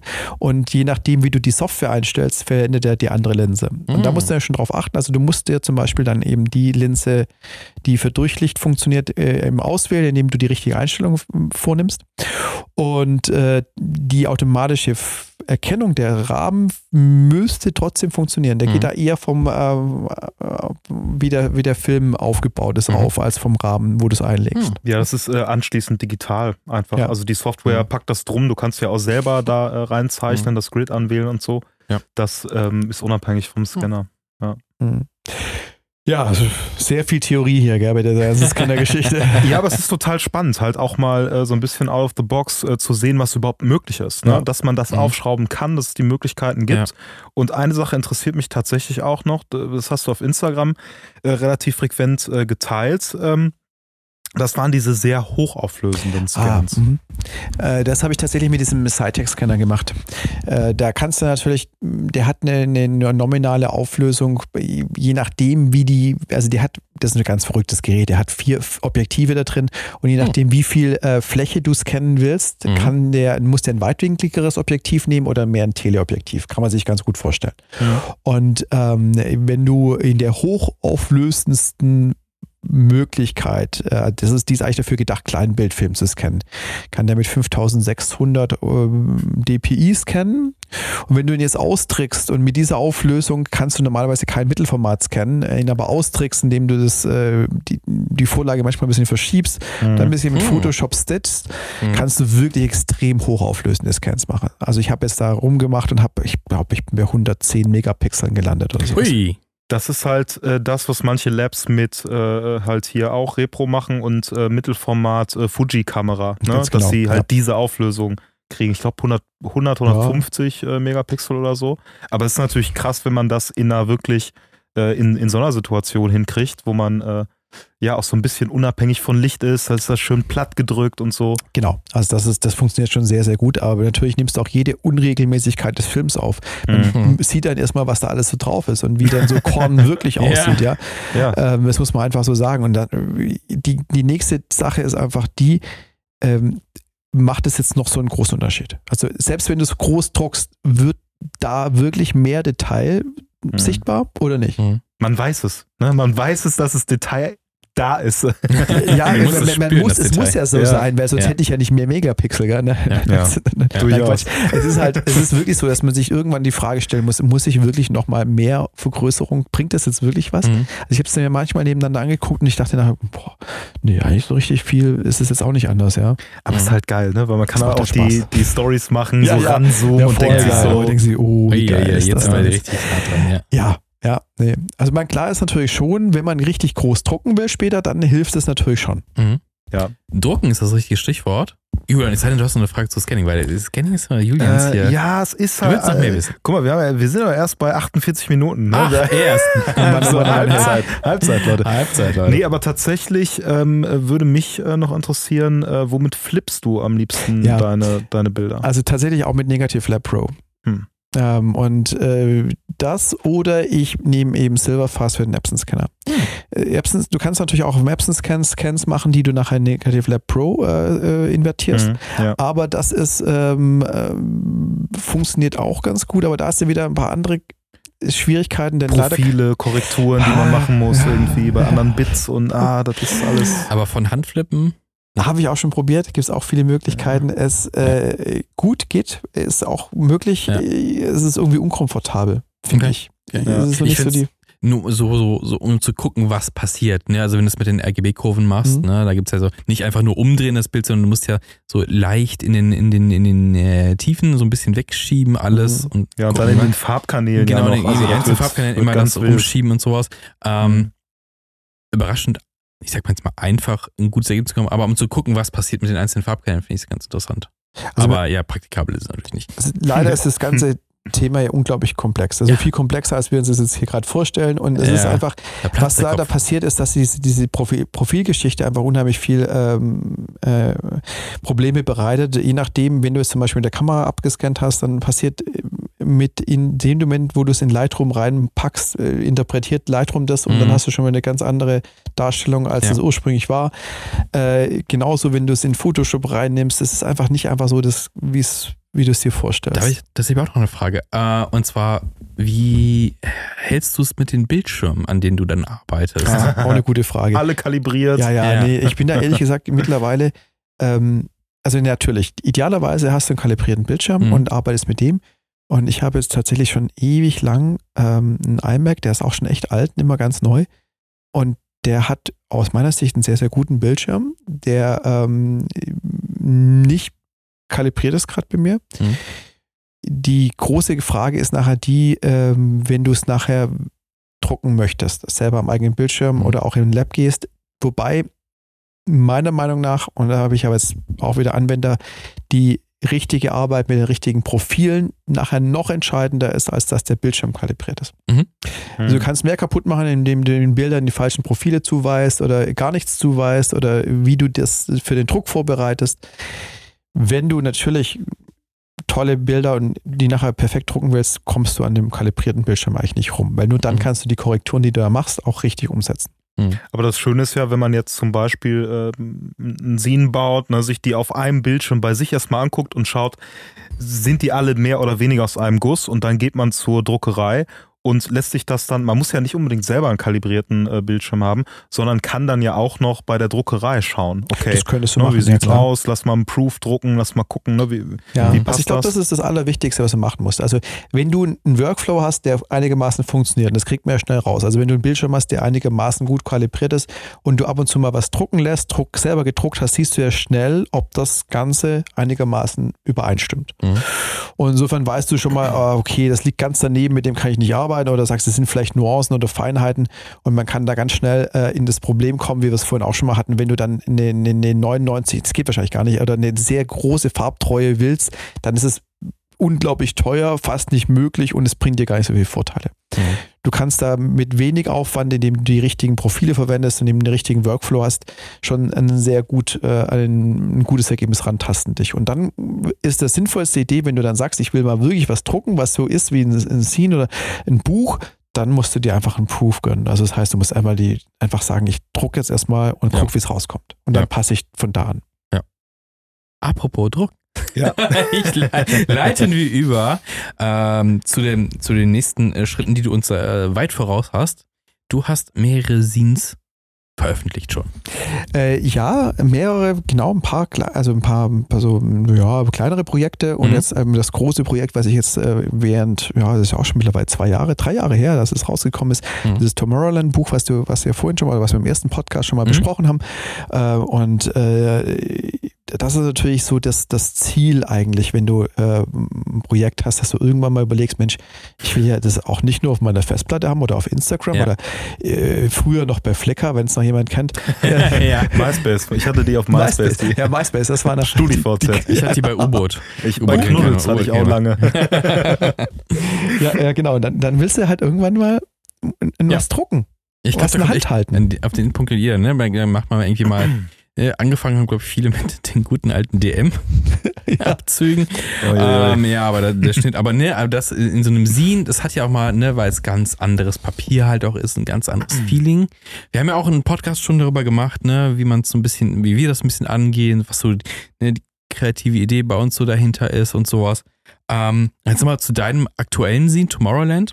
Ähm, nochmal kurz, es geht halt um Architektur in den USA ähm, was doch, äh, habe ich das richtig gelesen, dass dieses Scene über wie viel, wie viele Jahre hast du quasi Fotos gesammelt? Ich weiß es jetzt gar nicht mehr so genau, aber das ist halt eben, äh, ich denke mal, über drei oder vier Jahre habe ich die mhm. Bilder gesammelt. Ja, krass. Also ich meine, man muss sich das ja so vorstellen, wenn Arbeit, wenn man jetzt an einem Projekt arbeitet, nicht nur an diesem einen Projekt und mhm. ist an diesen Bildern dran, sondern ich mache meistens zum einen machst du Bilder, die dir einfach Spaß machen, zum anderen machst du Bilder, die vielleicht auch für ein anderes Projekt sind und du, du fotografierst mhm. einfach und hast aber dieses Projekt und arbeitest parallel einfach nochmal mhm. ein paar anderen. Aber ich glaube, da hat jeder seine eigene mhm. Vorgehensweise. Mhm. Ich habe da meistens immer wieder ein paar andere Sachen zwischendrin gemacht und mhm. dann wieder das und dann wieder was anderes. Und so sammelst du eben über die Jahre hinweg immer wieder Bilder, die dann irgendwann mal, wenn es gut läuft, so eine, in so ein finalen Guss gegossen mhm. werden, in so ein, so ein, Buch oder so ein Scene oder irgendwas ganz anderes. Aber hältst du die dann auch wirklich, äh, also äh, veröffentlichst du davon nichts? Tatsächlich wartest, bei Tomorrowland habe ich wirklich nichts veröffentlicht vorher. Bei anderen schon, da habe ich immer mal wieder so Sachen vorher mal gezeigt. Mhm. Ja. Ähm, das ist aber auch, da gibt es ja keine goldene Regel für. Das machst du nee, so, wie du Lust hast. Ja. Also theoretisch könnte ich, kann ich mir gut vorstellen, dass du einfach so ein Work in Progress machst und sagst, hier, das wird so eine Serie und dann gibt es immer mal wieder schon ein paar Social Media Outtakes. Ja. Oder mhm. so ein paar Sachen auf der Homepage und dann ähm, Appetizer. Ja, ja, ey, genau, ohne ja. dass ich, ich glaube, das, also das wird mir ultrast schwer fallen. Jetzt ein das Bild, was ich vor drei Jahren, ich glaub, wo ich wusste, boah, das sieht mega geil aus, das würde ich so gerne veröffentlichen. Ja. Nein, ich muss, ich ja. habe mir selber auferlegt, warten zu müssen. was war denn bei äh, Tomorrowland zuerst da? Die Idee, einen Scene zum Thema zu machen, oder hast du mhm. gesagt, oh, ich habe jetzt äh, irgendwie auf den Reisen, äh, habe ich zufällig oder bewusst halt, oh, ich habe immer diese Architektur irgendwie vor Augen und da könnte man was Größeres draus machen. Also die, das Konzept ist eigentlich so entstanden, dass ich grundsätzlich hm, diese, diese Gebäude gar nicht kannte. Ich kannte mhm. das ist dieses, dieses Konzept, äh, dieses Architekturkonzept nicht. Ich bin durch äh, äh, das morgendliche Los Angeles gelaufen mhm. und habe einen Fastfood-Laden gefunden, den fand ich total cool. Und habe einfach so aus meiner Nachtfotografie raus gedacht, Mensch, den machst jetzt, da machst du jetzt ein Bild von. Mhm. Und das fand ich dann toll. Und da habe ich gedacht, oh, so Fastfood-Läden bei Nacht, das ist ja vielleicht was, eine ganz Konzept, nette ne? Idee. Ja. Das suchst du mal ein paar Bilder raus und bin dann noch rumgelaufen, habe halt geguckt und habe dann ein paar Sachen gefunden. Und dann habe ich angefangen zu recherchieren und habe dann rausgefunden, da gibt es ja so eine Richtung in der, in der Architektur, mhm. die, dieser Googie-Style, der eben genau das ist, was ich mir so gesucht habe. Und dann habe ich gesucht, wo gibt es dann noch mehr so Gebäude und bin rumgefahren, habe die dann fotografiert und hatte dieses Konzept oder dieses Projekt eigentlich schon so im Kopf, aber das Endprodukt, wie es jetzt dann nachher auf dem Tisch liegt, das hatte ich da noch nicht im Kopf. Mhm. Hm. Wie ist das denn, ähm, um, um, jetzt mal ans andere Ende des Prozesses zu springen, ähm, wenn das so über Jahre geht, also sagst du sammelst zwei, drei Jahre Fotos, gab es dann so einen Punkt, sagst, jetzt habe ich genug? Oder ist da immer hm. noch so ein bisschen, ah, es könnte noch das eine richtig coole Gebäude geben. Das fehlt mir irgendwie noch, aber ich weiß nicht, wo es ist. Gibt es ja. das noch? Oder also, sagst du, jetzt reicht es aber auch mal? Das ist ja die Gretchenfrage, die du jetzt ja irgendwie jedem ja. Künstler stellen musst. Wann ist das Bild fertig? ja, wann, ist, wann ist das Projekt fertig? Also äh, da gibt es keine richtig eindeutige Lösung. Ich habe irgendwann mal gelesen, man muss es fühlen, wann das Projekt fertig mhm. ist. Oder man muss einfach sagen, jetzt gibt es nichts mehr, was ich kann es nicht mehr fotografieren. man muss es auch mal loslassen. Dann, Ich muss ehrlich gesagt sagen, bei mir hat es natürlich dann nachher so ein bisschen ähm, während, äh, während der, der Corona-Pandemie, da fing das dann so an, da war 2020 und Mhm. Ähm, dann hatte ich dann so ein bisschen Zeit und hatte dann gedacht, Mensch, jetzt machst du mal was. Und dann wusste ich auch, ich komme da nicht mehr hin so schnell, ja. nicht mehr in die USA so viel. Und dann habe ich gedacht, jetzt machst du da mal einen Knopf dran, hörst du auf. Ich habe die Bilder auch im Kasten, die ich haben wollte. Es gibt noch so ein paar, die würden mir gefallen. Und es gibt auch noch so ein paar Städte, wo es noch mehr von dieser Architektur gibt. Da muss ich halt mal irgendwann anders hinreißen. Mhm. Da gibt es dann einen zweiten Teil. Das wäre jetzt mhm. genauso die nächste Frage gewesen. Wie viele Bilder, ähm, also wir sehen ja ähm, immer so ein, zwei Shots von den ganzen Gebäuden. Wie viel äh, fällt denn eigentlich so da hinten über? Ähm, äh, äh, witzigerweise gar nicht so viel, wie man es jetzt denken mag. Vielleicht liegt es an dem analogen Prozess. Mhm. Ähm, ich würde sagen, es sind jetzt insgesamt 35 Bilder in dem, in dem, ähm, in dem Tomorrowland-Buch. Ähm, ich würde sagen, ich habe für diese 35 Bilder, das müsste ich jetzt schätzen, 35 Filme für fotografiert, 30 vielleicht. Also mhm. mehr sind es nicht. Also natürlich hört sich das auch wieder Film an, ein Film, ein, ein Take. Äh, ja, gut, Mittel, Mittelformat. Ne? Mittelformat. Ja, genau, Mittelformat. Ne? Also zwölf Bilder ja, für der genau. Hasselblatt.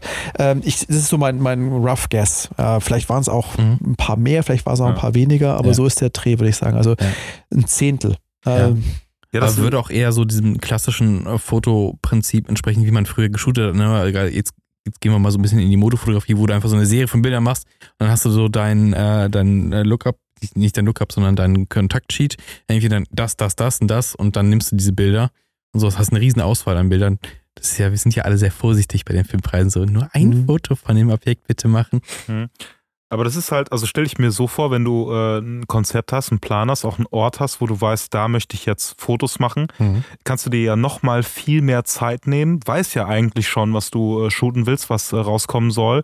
Du weißt, es soll, äh, soll ordentlich werden, dann nimmt man sich nochmal mehr Zeit für Belichtung, misst nochmal und macht dann die äh, äh, zwei, drei Varianten von verschiedener Belichtung. Vielleicht findet man noch eine andere Seite entspannt, mhm. äh, die man irgendwie äh, fotografieren äh, könnte. Und dann war es das, ne? Ja, Tatsächlich mhm. ist es so. Ja. Also ich, äh, das, das große Ding war immer, ich habe mir für den, für so einen Morgen, dann habe ich mir immer so drei Objekte vorgenommen oder sowas mit dem Dreh, je nachdem, wo die dann so lagen in Los Angeles, da hast du ja da ein bisschen Fahrzeit zwischendrin. Je nachdem, wenn du dich auf die Beine machst, dann geht irgendwann die Sonne auf. Das ist dann bei so Nachtfotografie schwierig, dann musst du mhm. natürlich fertig sein. Ähm, und äh, dann hast du, ja, ich habe dann teilweise an einem Morgen, keine Ahnung, zwölf Bilder gemacht oder mhm. so. Also mehr ist es dann nicht. Mhm. Hat man in, in LA dann auch so Glück mit dem Wetter eigentlich? Also mhm. äh, nicht so wie hier, scheiße, es regnet. Nee, das war Gott sei Dank nie so das ganz große ja. Problem. Äh, ganz selten mal, dass es irgendwo mal geregnet hat mhm. und dass deswegen irgendwie was ausgefallen ist. Ich kann mich sogar gar nicht dran erinnern. Vielleicht war mhm. das mal so, aber die, die, die größere Problematik ist, dass dann gerade dummerweise so ein, so ein Müllwagen rumfährt ja. und dann sich direkt mhm. vor dein Bild stellt und sowas. Und mhm. irgendwie habe ich so das Gefühl, da bin ich so irgendwie, ja, die, die wollen das nur machen, um mich zu ärgern. Und ja, das ist irgendwie ja. so, äh, ja, fühlt man sich so ein bisschen verarscht manchmal. Ach, Sebastian wieder, ja, alles klar. Dann gut. parken wir jetzt hier. Genau, dann kommt dann einer, der parkt sich dann dahin und dann macht er da erstmal seinen, seine Festspartüte auf oder sowas. Das ist ja so, die, so eine Job-Insight-Frage, muss man nicht beantworten, wenn es nicht. Also, ist es dann auch so, du weißt, wo diese Gebäude sind, ist das auch so, dass du dann gesagt hast, du bist ja Pilot? Er, ich möchte ja übrigens dahin fliegen. Kann ich äh, die Route haben? Oder also tatsächlich kannst du äh, schon äh, dir auch mal eine Strecke wünschen, mhm. ähm, dass du dann, du hast ein bisschen Einfluss auf den Dienstplan und kannst dann tatsächlich Ach, cool. ein, zwei Mal äh, im Jahr, nein, so schlimm ist es auch nicht, einmal ungefähr ein, einmal im Monat kriegst du ganz gut hin, dass du so eine Tour dir aussuchen kannst, wo du hin willst. Also ist das nicht immer, aber ab und zu mal. So der Tipp, wenn ihr äh, noch nicht wisst, was ihr berufstechnisch noch machen wollt und ihr liebt Fotografie, ja, ja also ab in der Bedarf ist wieder da, ja. ist wieder da. Also ich kann nur Werbung dafür machen. Das ja, macht schon also viel Spaß. Es ist so, wie wir im letzten, im letzten Podcast ja auch schon gesagt haben, so, du fliegst einfach zu den Orten und machst die Fotos. Das ist, das ist der perfekte super. Job für ja, Fotografen. Wenn du Fotografie super. als Hobby hast, ist es ja, ich glaube, wirklich. Ja, Julian, falscher Beruf gewählt. Ja, ich, also ich bin ja auch manchmal dann so ein bisschen irre, ne? Also ich bin irgendwie auf der Arbeit und bin dann da noch bis, äh, was weiß ich, 17, äh, 18 Uhr zugange, so, was äh, relativ ja, früh noch ist für meine Verhältnisse. Denk dann aber, ich mach Schluss und ähm, guck dann, okay, gibt es noch irgendeinen Flug, irgendwas? Oder gibt es mhm. irgendwo eine Bahnstrecke, die ich noch nehmen kann, irgendwelche Tickets? Und fahre dann einfach los, weil ich den inneren Drang, Bock verspüre, halt was äh, ja. zu shooten. Ne? Und dann äh, geht's halt los. Wenn ich Pilot wäre, dann wäre das meine Arbeit. Das wäre ja. wär halt auch gut. Kriegst ja. noch Geld für. Ja, dann ja. bist du aber mal in London, so wie letztens, glaube ich. Ja, bist du nach London geflogen einfach, oder war das? Äh, genau, da bin ich nach London und äh, war, äh, ja, war auch ganz gut. Also Exposure Cologne Airline Podcast aus dem Flieger ja. und dann direkt die Fotos vor Ort. Ich sehe es. 2024. Ja, das einzige, das, ja, das einzige Problem an der Geschichte ist, dann können wir nicht heimlich noch irgendwie googeln, wenn wir nichts wissen. Dann ist das Internet nicht so gut. ja, wir laden einfach Google runter und dann. Stimmt. einfach KI, Offline-KI und Offline-KI machen, ja, genau. Richtig gut. Hast du denn, ähm, du hast jetzt gesagt, ne, das, das, das, das Magazin kam jetzt, beziehungsweise das Sin kam jetzt 2020 raus. Hast du was Neues in der Pipeline? Oder kannst du da was verraten? Oder sagst du es mir, also ich habe tatsächlich jetzt mal. Äh, was Neues in der Pipeline, aber das ist noch nicht so, dass es jetzt, äh, das ist ehrlich gesagt eher sogar noch in der, im Anfangsstadium. Mhm. Äh, durch diese Pandemie ist natürlich so ein bisschen das Fotografieren in Stocken geraten. Wir hatten es ja vorhin mhm. beim Vorgespräch, da bist du mal maximal so ein bisschen vor die Haustür gegangen, ja. hast da was fotografiert. Bei mir war es sogar so, ich habe in der Zeit gar nicht fotografiert. Ach, krass. Ja, habe da einfach gar keinen Bock drauf gehabt mhm. und habe da eher so ein bisschen andere Sachen gemacht, die mich kreativ inspiriert haben. Mhm. Das hat auch viel Spaß gemacht. Aber ähm, das ging erst danach wieder los. Und deswegen ist noch nicht so viel entstanden. Und ja, ich habe ja vorhin schon mal, also das letzte Scene war ja mit ähm, Vorlaufzeit von drei, vier Jahren. Also ich bin erst am Anfang gerade. Aber mhm. es, auch da habe ich Ideen und äh, es sind zwei oder sogar ja, zwei Projekte, die ich gerade dran arbeite mhm. und mal gucken, wie das läuft momentan okay. Und ich könnte mir vorstellen, dass da noch mehr draus wird. Ja, gespannt. Aber wie, wie kommt das denn äh, dann äh, zustande? Also äh, jetzt haben wir bei äh, Tomorrowland äh, schon äh, festgestellt, das war so ja mehr oder weniger ein Zufall, dass du das gesehen hast, dich dann dafür interessiert hast, dann wirklich recherchiert hast und so hat sich das genau. langsam aufgebaut. Das ist ein Prozess, der sich einfach so entwickelt, ja, genau. Und machst du es manchmal auch so, dass du diesen Prozess äh, versuchst äh, anzustoßen und äh, explizit zu schauen, was könnte interessant sein? Also ich glaube, das Wichtigste, wenn du so einen Prozess anstoßen möchtest, ist, dass du dich inspirieren lässt von einfach anderen ähm, Bereichen, von, von mhm. der Kunst, von, von, äh, von, von Dingen, die dir einfach zusagen, die du, die du gut findest, dass du einfach die mit offenen Augen durch die Welt läufst, dir ähm, Bücher anguckst, dir mhm.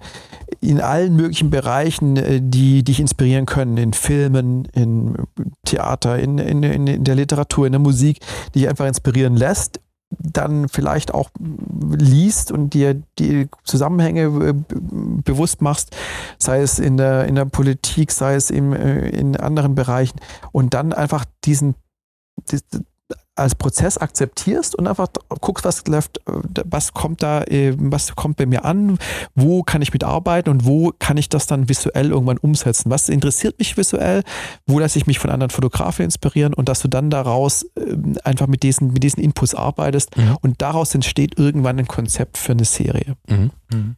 Mal zu dem Sin an sich, also dieser Prozess, du hast ja dann gemeint, okay, 2020, ähm, dann ging es dann los, weil man, du konntest nicht mehr dann reisen natürlich mhm. in der Pandemie. Ähm, Womit hast du die Szene eigentlich gemacht? Also bei uns ist das so, man setzt sich halt irgendwie an InDesign oder sowas ja. und dann geht's los. Also tatsächlich, also ich muss dazu sagen, bei dem Scene äh, hatte ich total tolle Hilfe von, von, der, von der Designerin, mhm. die mir da äh, sehr, sehr, die, ja, ich, die das ganze Design gemacht hat. Ähm, ich habe mit ihr sehr eng zusammengearbeitet. Äh, so ein Prozess fängt im Prinzip damit an, nachdem du weißt, was du reinbringen möchtest, musst du natürlich die Bildauswahl treffen. Und das ist mhm. ja schon mal die erste große Hürde. Ähm, ich habe das in dem Moment so gemacht, dass ich einfach alle Bilder, die mir grundsätzlich mal in Frage kamen, ähm, in, in den Lightroom-Ordner gepackt habe. Und da habe ich halt, das waren dann irgendwann so, keine Ahnung, lass das mal äh, 70, 80 Bilder gewesen sein. Das mhm. war schon runtergenommen, oder vielleicht waren es auch nur 60, von denen es dann nachher 35 in der Endauswahl geschafft habe. Und dann habe ich die gedruckt äh, in so einem ganz normalen kleinen Format Format, Versal digital, Bestellung gemacht mhm. im Quadratformat. Das kostet dann irgendwie, keine Ahnung, 10 Euro oder ja, sowas. Die legst, ja. Und die legst du dir dann habe ich mir auf den Boden gelegt im Wohnzimmer und habe dann angefangen rauszusortieren. Ähm, habe die dann äh, zu einer Endauswahl getroffen, welche Bilder reinkommen dann mit der, mit der Sibylle Wohlfahrt, die mir das Buch designt hat, habe ich dann tatsächlich äh, so, ein, so, ein, so ein Grundkonzept aufgearbeitet. Sie hat mhm. mir ein mhm. paar Vorschläge gemacht, wie sie es vorstellen kann. Wir haben uns über die Typografie äh, Gedanken gemacht. Die, die Schriftart, die da jetzt äh, verwendet wurde, ist tatsächlich die American Highway Schrift, ja, die auf, auf den Highway-Schildern gemacht Match. wird. Ja, Match. Ja. Das war ihre Idee, fand ich total klasse, hat genau reingepasst. Dann habe ich mir die äh, dann habe ich tatsächlich die Texte zu diesen, diesen ähm, äh, Häusern oder diesen Gebäuden äh, ähm, selber nochmal, ja, habe ich selber geschrieben und habe dann halt mhm. so ein bisschen recherchiert, noch ein bisschen weitergedacht, wer hat dann, wer war der Architekt und welch, wann ist es entstanden und äh, das war natürlich dann so ein bisschen Arbeit und äh, so im alles in allem war das ein Prozess, der sich einfach so ein bisschen hingezogen hat. Das braucht mhm. einfach eine seine ja. Zeit. Ich fand auch die Designauswahl, äh, also, das heißt Designauswahl, die, die Entscheidung interessant, wenn man jetzt eigentlich so sagen würde, ne, ganz trivial, ich mache Nachtfotografie, dann ist doch alles schwarz. Mhm. Aber hier sind die Bilder ja auch weiß. Das ist ja auch eine sehr interessante Entscheidung, fand ich. Du meinst jetzt die Bilder oder die Hintergründe? Nee, das, die Seiten auf denen sind ja einfach weiß. Ja. Das ist ja weißes Papier. Ja, ja, äh, und normalerweise, also was ist normalerweise? So naiv gedacht, so, ich mache äh, Nachtbilder, da muss auch alles drumherum schwarz sein, damit ja. das irgendwie wirkt wie Nacht. Und das ist ja hier eine ganz andere Entscheidung gewesen. Ja, definitiv. Ja, also natürlich, das kannst du natürlich machen und dass du die dann auf einem anderen Papier druckst oder auf einem mhm. dunklen Papier oder auf einem Hintergrund. Ähm, ich fand es ganz spannend. Erstens ist es natürlich viel schlichter, einfacher und auch so ein mhm. bisschen so, wie man sich das vielleicht ähm, im normalen Buch vorstellt. Ich fand es auch interessant vom Kontrast. Das hebt sich natürlich deutlicher ab als von einem ja. dunklen Hintergrund. Also man kann viel deutlicher erkennen, wo ist das Bild zu Ende, wo ist dann der Rahmen Rahmen. Und insofern äh, war das durchaus auf jeden Fall auch eine bewusste Entscheidung. Ja, es wirkt ja dann vor allem auch, also ist ja ein Trugschluss, dass wenn man sagt, okay, ne, ich mache es jetzt drumherum dunkel, ja. dann wirkt das Bild ja nicht unbedingt dunkler. Ja, ne? das hat ja so Passepartout-Charakter eigentlich. Ja, ja, natürlich, genau. Ja. ja. Was mich noch interessiert ist, war es für dich von Anfang an klar, dass da auch Texte reinkommen?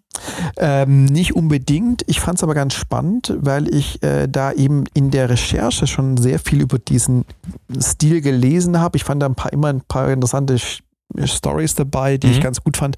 Und für mich war eigentlich klar, dass ich zumindest mal immer ähm, die, die, Location und den Architekt und auch das Baujahr dazu schreiben wollte und dass sich dann noch ein bisschen Text dazu macht fand ich locker das eben ein bisschen auf und man muss sich nicht zu viel selber denken. Also ich finde, so ein, so ein Scene kann funktionieren, indem es einfach nur mit seinen Bildern spricht, mhm. wenn die Bilder eine Geschichte erzählen.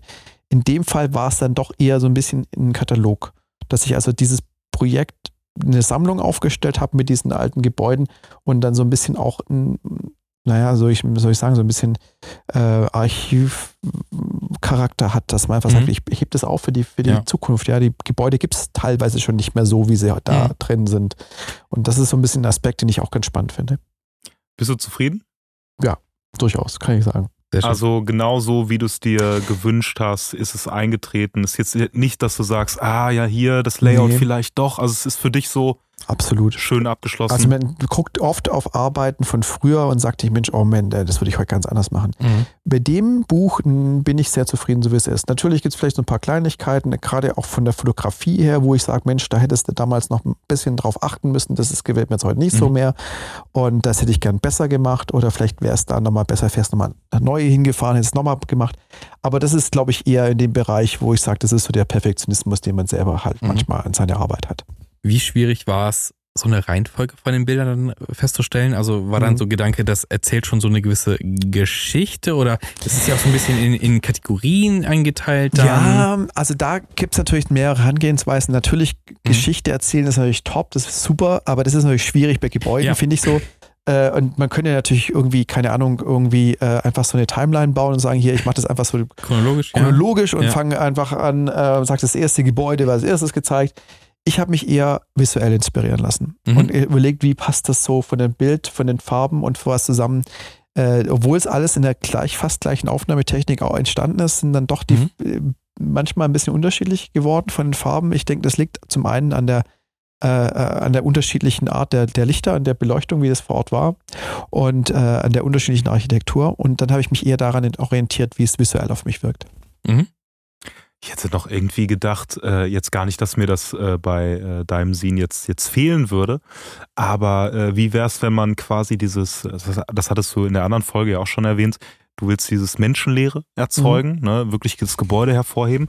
Aber wenn man dann nochmal daneben vielleicht Porträts hätte von Leuten, ja. bisschen näher dran, die ähm, vielleicht in irgendeinem Verhältnis äh, ja. stehen mit äh, dem äh, Finde ich eine schöne Idee. Äh, tatsächlich ähm, äh, hatte ich darüber nachgedacht. Ich hatte gedacht, äh, es wäre doch jetzt eine gute Sache. Es sind ja doch oftmals so ähm, Coffeeshops, Diner, ja. äh, Fastfood-Restaurants und dann Menschen so porträtieren, die da arbeiten. Ja, genau. Hätte interessant gewirkt, finde ich eine gute Idee hätte aber ein ganz anderes Projekt ergeben nachher. Total. Ja, ja, ja genau. Also der Fokus ist eher auf, auf, den Menschen gelegen ja, als auf den Gebäuden an sich. Ja. Also insofern, äh, ja, war eine Überlegung, ist nicht so zustande gekommen. Ich habe aber tatsächlich ein anderes Buch ähm, gemacht. Das habe ich, das ist ein lokales Projekt bei uns äh, zu Hause in dem Ort, wo ich herkomme. Da gab es ein, ein, altes Schwimmbad, was äh, renoviert werden musste, abgerissen werden musste und das ist jetzt auch so, gibt es das nicht mehr, ist neu gebaut mhm. worden, also es spielt ein bisschen in eine ähnliche Richtung rein, auch architektonisch und da habe ich das so gemacht, dass ich da vor Ort Aufnahmen gemacht habe, menschenleer, äh, in der, das nennt sich Nebensaison, heißt das Buch, äh, es war also die mhm. Saison, wo es eben nicht im Betrieb ist mhm. und als Kontrast dazu gibt es ähm, äh, Porträts von den Menschen, von den Rettungsschwimmern, von den Leuten, die da arbeiten, von dem Kioskbesetzer, die eben in der Zeit, wo die, äh, wo Betrieb ist, dann äh, einen, Kontrast dazu bieten. Und da ist es so eine Kombination aus beiden. Mhm. Boah, es wäre auch funny, wenn man jetzt die Leute, die da normalerweise arbeiten, an ganz anderen Orten zeigt. Also dem Bademeister, Wo aber dann jetzt, zeigt, ja. wie er zu Hause ja, das war natürlich auch eine geniale Couch. Total, ja, ja. ja also du hast auch gute Ideen. Ich denke, da kannst du einfach so viel machen, ja. wie, du, wie du da einfach, äh, und da kommst du auch in manchmal in einfach so Gesprächen drauf und plötzlich hast du eine Idee. Ja. Wäre ich ja so nie drauf gekommen. Ja, das ist ja wirklich so dieser, dieser Einfluss, das, das liebe ich mhm. total. Und das ist ja auch das, was du gesagt hast, äh, ist das Wichtigste, ne? Sich Inspiration holen, mit Leuten reden. Mhm. Ja. Ähm, absolut, ja. Hast du ähm, äh, von den Leuten, die jetzt diese, diese, diese ganzen Gebäude betreiben, hast du denen das auch zukommen lassen? Also wissen die Ehrlich von der Existenz, nicht, dass nee, es das da nee, gibt oder witzig, sowas? Nee, gar nicht. ähm, das ist vielleicht ein bisschen die Barriere, dass es einfach so weit weg ist. Und ja. ähm, äh, ich habe äh, da nicht so den Kontakt zu denen gehabt. Ich müsste, das müsste man sich mal überlegen, ob das interessant wäre für diese Leute. Es ist ja gerade, manchmal sind ja wirklich auch ähm, dieses Kommerz, also die meisten betreiben es ja kommerziell, also es sind Gastronomen mhm. oder sowas, die das betreiben. Müsste ich mal überlegen. Vielleicht müsste ich mal investieren und sagen, äh, also wir denen eine E-Mail schreiben mit dem mhm. Link ist vielleicht die einfachste ah. Lösung, aber idealerweise würde ich denen eine Kopie schicken. Aber In das ist natürlich dann wieder ein finanzieller Aufwand, den müsste man sich mal überlegen. In Zeiten von Instagram, da haben ja auch diverse Locations einfach eine Instagram-Page Vielleicht einfach mal verlinken oder sowas. Das ging natürlich auch. Hey, so. Ja, Guck mal, du bist, hier in diesem, das, das du bist hier in diesem German Scene drin. You're ja. popular in Germany. Ein Link mit dem Soundfile. Oh. Hey, das ist eine super Idee. Ich müsste das mal einfach machen. Ja. müsste ich einfach auch ein bisschen aktiver werden. Das ist für mir so ein bisschen Instagram, ist für mir so ein bisschen, ah, ja, ich, ich bin da nicht so gut drin und äh, würde gerne aber besser sein. Also ich, es ist manchmal so ein bisschen, das, äh, da fehlt einfach manchmal so ein bisschen die, das Händchen für. Vielleicht ist es ein guter, guter Punkt, nehme ich mhm. mal auf. Vielleicht, vielleicht kann ich damit was ja. erreichen. Nehme ich mal mit. Hättest du, ähm, wenn jetzt Leute wie wir zum Beispiel da sitzen und sagen, boah, Scenes voll cool, hast du so ein bisschen aus deiner Erfahrung ein Learning, jetzt nicht vielleicht diesen einen super Tipp, sondern irgendwie so doch, ich habe hab wirklich einen oder, super, oder ich hab wirklich einen super Tipp. Ja, ja. gut. Ich hatte nicht auch schon wieder, weil ja, ja, das, der, ist, der ist total langweilig, aber der ist wirklich just do it. Ja. Just do it. Mach, ja. Mach's einfach. Ja. Ich habe ehrlich gesagt, ähm, es, es, gibt einen Typen, der ist sicherlich auch fast jedem bekannt, der Daniel Milner. Ich weiß nicht, ob ihr jetzt gerade was sagt. Das ist ein Fotograf aus USA, der mhm. ist Blurb Ambassador oder er nennt sich ah, irgendwie okay. so äh, mhm. Photographer on Large oder der ist einfach ein, ein Typ, der unglaublich ähm, viel Wissen, auch äh, was Fotobücher äh, drucken und machen, erstellen, äh, vermittelt. Der, der macht das total super in seinen YouTube-Videos, in, in kleinen äh, Kolumnen. Der hat eine ganz nette Webseite und der ist ein richtig smarter Kerl. Der ist auch total ähm, ähm, approachable. Du kannst den anschreiben. Also ich habe mit dem schon mehrmals äh, Kontakt gehabt äh, und der, der sagt auch, mach einfach mal. Natürlich, der ja. macht das für Blurb. Der will natürlich, dass ihr, dass, ihr, dass jeder bei Blurb was druckt. Machen, ja. Aber das, das Coole ist ja auch, wenn ich jetzt einfach nur mal was da drucken lasse, es ist ja nicht unglaublich teuer. Man muss sich ja nicht die teuerste Variante raussuchen. Oder so Scenes sind ja eigentlich daraus entstanden, dass die Leute sich einen Fotokopierer genommen haben und hm, haben Bilder ja kopiert oder mit einem blöden Laserdrucker ausgedruckt oder mit einem ganz miese Qualität und haben einfach mal die Bilder zusammengestellt, von Hand gefalten. Da gibt es Faltanleitungen im Internet. Ja, wie und da kannst du ganz einfach Sachen machen. So, ja, für die Schülerzeitung mhm. so. Einfach gemacht, machen. Ja. Das bringt viel. Ja. Ich habe tatsächlich äh, auch äh, mal einen Testdruck von ähm, meinem Sin Paris äh, gemacht, einfach mal um zu gucken, wie das wirkt, wie so das Layouting ist, wie man so durchkommt. Habe das auch bei äh, Blurb gemacht mhm. und äh, das mhm. war, äh, war ganz in Ordnung. Also mhm. schon nicht so, wie ich es am Ende dann äh, hätte ja. haben wollen, ums äh, dann auch mhm. ähm, ja, unter die Leute zu bringen. Mhm. Aber ich war echt überrascht von ja. der Qualität. So. Also sie machen gute Sachen. Es ist natürlich nicht der einzige Dienstleister. Es gibt, es gibt ja mittlerweile ganz viele, die sowas machen. Also ja. gibt es auch andere. Das nicht ja. wirklich, da kann man, muss man jetzt keine Werbung für die alleine machen. Das ist natürlich der bekannteste Name den es da gerade gibt. Ja, wir es, haben Saal Digital, haben wir oft ge, äh, auch im, im Event, Podcast. Ja, ja, genau, die, die genau. machen natürlich Sachen, die, die, die, die gerade wenn du jetzt um Prinz geht, sind die natürlich echt gut. Ja. Ähm, ich habe auch schon Testdrucks gemacht, so, so gar nicht groß bearbeitet und ich war schon zufrieden damit, ja. Ja, anso ansonsten, um die Diversität auch noch äh, zu repräsentieren, ne? wenn man jetzt irgendwo wohnt, kann man sich lokale Druckereien, ja. in Köln Häuserdruck zum Beispiel, du ganz kannst bekannt. ja auch, um das nächste Fass aufzumachen, natürlich einen Drucker zu Hause hinstellen. genau. da gibt es auch wilde toll. Sachen, da gibt es wilde Sachen. Oder einfach ähm, abmalen. Ne? Ja, das kannst du ja auch machen. Das ist natürlich die ganz große Kunst. Ey, ich, ich, möchte mal dieses eine Polaroid-Projekt realisieren, das ist total bescheuert. Äh, ich möchte gerne einfach Polaroid scannen auf dem Nadeldrucker ausdrucken und gucken, wie es aussieht. Das ist auch eine gute Idee, das ist geil. Nicht okay. klauen! Nein, nein. Das werden wir tun. Das ist das nee, aber Nadeldrucker sind scheiße teuer. Und Deswegen, äh, Marius, alte, just do it, weil sonst machen wir es. Ja, also wenn das nächste Woche nicht am Start ist, dann fangen wir mit an, oder? Dann fangen ich, wir damit an. Ich sehe das schon so ein Sin auf Endlospapier. okay. Habt ihr das mal gesehen, was da so manche Leute mit Schreibmaschinen machen und Bildern? Ja, äh, komplette, okay. komplette äh, äh, Landschaftsfotografien bzw. Bilder ähm, oder Buchstaben. Gebäude aus, nur aus Schreibmaschinen getippt. Unglaublich krass. Krass. Unglaublich krass. Ja, ja das äh, stelle ich mir übersteigt ja. meine Kreativität. Dann drücke ich lieber auf den Auslöser, das ist weniger kompliziert. ja, True that. Ja, gut, natürlich ja. selber drucken ist natürlich die absolut tolle, super Kunst. Das ist, das, das, das, das ist, glaube ich, da können wir gleich nochmal einen Podcast ja, dann, dann machen. das ist im, im, gleichen Dings wie Scannen. Ich habe da letztens auch was in einem anderen Podcast gehört, von wegen, du nimmst dir den Farbdrucker, äh, lässt den aber mit anderen umbauen. Das ist ein Schwarz-Weiß-Drucker, der ja. ultra krasse äh, Schwarz-Weiß-Bilder ausdrucken kann. Carbonfarben war es, ja, genau, sowas in die Richtung. Ultra krass, eigenes Ding. Äh, oh ultra teuer. Ich glaube, so ein Satzfarbe für manche Drucker 800 Euro. Halleluja. Ja, das ist dann das nächste Rabbit Hole, in das wir da so langsam wir rein standen, Wir standen letztens beim, äh, beim Drucker zusammen und da stand halt ein Plotter und ich so, ja komm, ich will auch, ich will auch Plotter, ich will, einen Plotter mit, einfach mal einen Groß Das ist schon geil, oder? Ja, ja Harry ja, macht auch Spaß. Ja, aber es ist gut, dass es Experten und Expertinnen gibt, die halt, man will, man will nicht alles machen ich finde es auch okay, wenn man sagt, ey, ich will das irgendwie machen, aber das ist nicht Teil meines Dings. Ganz, ganz ehrlich, das ist ja. auch ganz, ganz wichtig, dass man weiß, irgendwo ja. sind die Grenzen erreicht und man kann sich auch nicht in jede Sache reindenken. Ja. Und äh, ich habe das ganz, ganz viel gemacht, ja auch mal für eine Ausstellung für meine Sachen gedruckt. Mhm. Und das war unheimlich äh, spannend, hat unglaublich viel Spaß gemacht. Das ist auch schon eine Weile her jetzt. Die war, mhm. glaube ich, 2018 mhm. in Freiburg. Und Aber das hat viel Spaß gemacht. Würdest du mit äh, Tomorrowland auch eine Ausstellung machen? Würde ich sehr gerne. Ich habe jetzt äh, durch das, dass es eben Corona war, noch niemanden äh, an die Hand gekriegt, wo das laufen würde. Ich hatte eine, eine Idee in Heilbronn bei uns in der Nähe, mhm. in der Nähe von Stuttgart. Aber das ist leider ähm, erstmal noch nicht so spruchreif. Mhm. Ähm, ich muss mal gucken. Also wenn jemand Bock hat, sowas zu machen, wir waren, wir hatten ja eine Ausstellung.